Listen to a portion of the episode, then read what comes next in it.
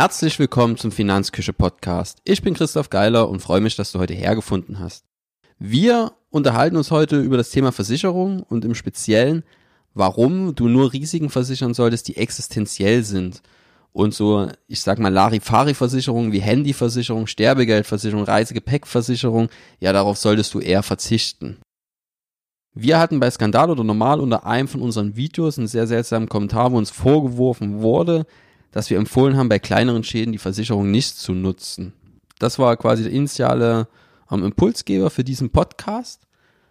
Und wenn wir von Versicherung sprechen, muss man erstmal verstehen, was sie genau machen. Und zwar decken die Risiken ab, die ein Einzelner für sich allein vielleicht nicht tragen kann. Also, die Aufgabe des Versicherers ist, ein großes Kollektiv zu bilden. Das bedeutet, dass viele Menschen, die im selben Risiko ausgesetzt sind, die schließen sich zu einem Kollektiv zusammen über den Versicherer. Der Versicherer sammelt von allen Versicherten das Geld ein, wirft es in einen großen Topf und die Versicherte, die dann wirklich den Schadenfall haben, die bekommen aus diesem großen Topf die Entschädigungsleistung. Sprich, ähm, Versicherter X, dem brennt dann tatsächlich das Haus ab und er hat eine Wohngebäudeversicherung abgeschlossen. Der kriegt dann aus seiner Versicherung eine Entschädigungsleistung. Und die ganzen Versicherten, die die gleiche Versicherung abgeschlossen haben, aber keinen Schadenfall haben, die kriegen nichts. Die stemmen quasi mit ihren Prämien die Entschädigungsleistung von dem Pechvogel, dem dann tatsächlich das Haus abgebrannt ist. Das ist erstmal ein zutiefst sozialer Gedanke, der Grundgedanke der Versicherung und es ist ja eine große Errungenschaft, dass es das gibt. Jetzt ist natürlich logisch, dass der Versicherer das nicht aus karikativen Zwecken macht. Ähm, der sammelt das Geld ein und kalkuliert im Idealfall so, dass die, ja, dass die eingesammelten Prämien genau ausreichen, um die Entschädigungsleistungen ja zahlen zu können. Wenn er zu wenig einsammelt, dann hat er ein Problem, weil dann kann er nicht alle Versicherten entschädigen und bekommt in Zahlungsschwierigkeiten. Ähm, da Versicherer angehalten sind, vorsichtig zu kalkulieren, ähm, ziehen sie immer ein bisschen mehr Prämie ein, als eigentlich notwendig wäre nach der Kalkulation. Kalkulieren lässt sich das recht gut und du kannst dir vorstellen, wenn von zehn Autofahrern drei einen Unfall haben, heißt das nicht automatisch, dass 30 Prozent aller Autofahrer Unfälle haben. Wenn aber von 100.000 Autofahrern Anzahl X Unfälle haben, dann ist das schon eine sehr aussagekräftige Zahl. Also wenn man dort rauskriegt, dass 20 Prozent dieser 100.000 Autofahrern innerhalb von drei Jahren zum Beispiel einen Unfall haben, dann ist das eine sehr valide Zahl. Dann nutzen die Versicherer einfach ihre lange Erfahrung und können einfach auf große Zahlenerhebungen beziehungsweise Statistiken zurückgreifen und so versicherungsadäquate Prämien berechnen. Also sie können das sehr gut und sind auch angehalten, dann ein bisschen mehr Prämie erstmal zu nehmen, falls ihre Berechnungen nicht stimmen, dass sie trotzdem alle versicherten Entschädigungen können. Stimmt die Berechnung des Versicherers und er braucht nicht mehr Prämie, als er eingeplant hat, entstehen sogenannte Risikogewinne. Von denen geht dann wieder ein Teil ans Versichertenkollektiv und ein Teil kann sich der Versicherer ja behalten für sich und das ist dann ein Gewinn. Zusätzlich zu dieser Sammlung von den Versicherungsprämien wird der Versicherer natürlich auch noch so kalkulieren, dass er seine Kosten decken kann. Das bedeutet, er muss Mitarbeiter bezahlen, er muss Mieten bezahlen, er muss die Putzfrau bezahlen, er muss den IT-Mensch bezahlen, er muss Inventar bezahlen, er muss so ziemlich alles bezahlen. Sprich, das ist ein ganz normales wirtschaftliches Unternehmen, das kalkulieren muss. Also es hat Kosten und dann will es auch noch einen Gewinn machen. Sprich, der Gewinn kommt nach den Kosten nochmal obendrauf in der Kalkulation. Und das ist auch der Grund, warum du nur Risiken versichern solltest, die für dich existenziell sind und die du nicht alleine tragen kannst. Weil eine Versicherung für den Einzelnen im Regelfall ein Verlustgeschäft ist, da der Versicherer immer noch oben drauf kalkuliert zu der eigentlichen risikoadäquaten Prämie.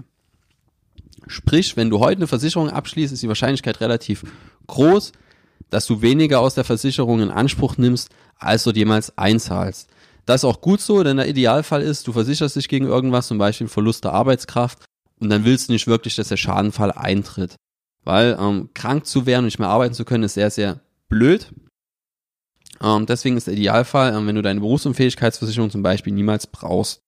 Ähm, du hast dann auch nicht umsonst bezahlt, das ist so eine Irrannahme, wo man sagt, okay, ich habe jetzt 10, 20 Jahre eine Versicherung eingezahlt, das war alles umsonst. Nein, es war nicht umsonst. Zum einen hast du für dich einen Schutz gehabt, schon mal für den Kopf. Das heißt, du wusstest, du bist immer abgesichert. Und zum zweiten hast du einen Schutz gehabt, falls tatsächlich was passiert wäre. Und zum dritten hat derjenige, den es tatsächlich getroffen hat, durch dein Geld Nutzen bekommen. Das bedeutet, dadurch, dass du eingezahlt hast und noch viele andere konnten die wenige, die es dann getroffen hat, die konnten dann noch ein würdevolles Leben leben. Sprich, du hast nicht umsonst eingezahlt. Also wir merken uns, eine Versicherung kalkuliert immer so, dass am Ende was für die Versicherung übrig bleibt, dass die Kosten gedeckt werden können. Dann kalkulieren sie so, dass mindestens die Prämien reinkommen, die benötigt werden, um die Schadenleistungen zu stemmen und da nochmal ja ein Risikopuffer obendrauf, falls die Kalkulation nicht exakt ist. Was sind denn existenzielle Risiken?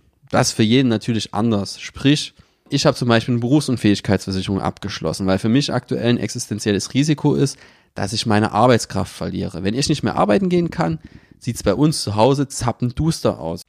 Ich habe nicht die liquiden Mittel im Hintergrund, ähm, die ausreichen würden, um den Verlust meiner Arbeitskraft auffangen zu können. Deswegen habe ich in dem Fall auf eine Versicherung zurückgegriffen und habe das Risiko Arbeitskraftverlust jetzt quasi versichert.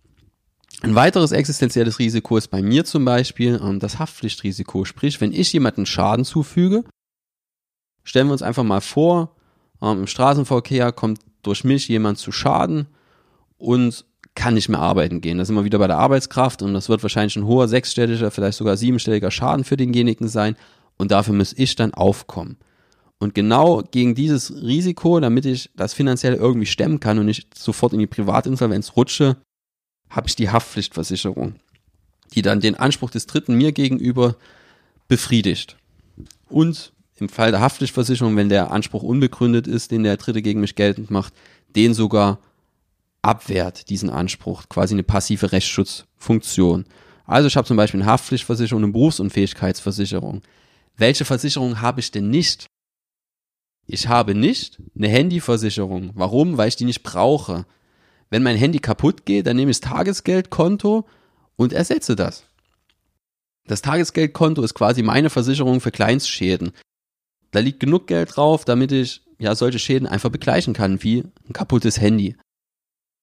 Wenn du für dein Handy eine Handyversicherung brauchst, weil du es im Ernstfall nicht ersetzen kannst, ja, dann hast du aus meiner Sicht ein zu teures Handy.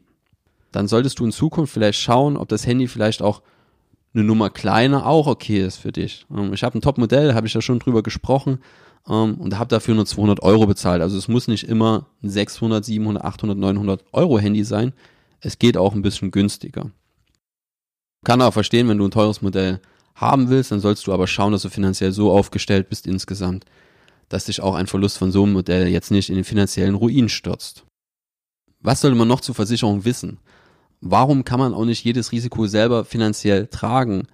Weil einfach eine Versicherung den ungewissen Geldbedarf abdeckt. Bedeutet, ähm, das sind Risiken, wo ich gar nicht weiß, ja, ob die mich jemals betreffen. Der Verlust meiner Arbeitskraft kann sein, dass ich den nie erleide.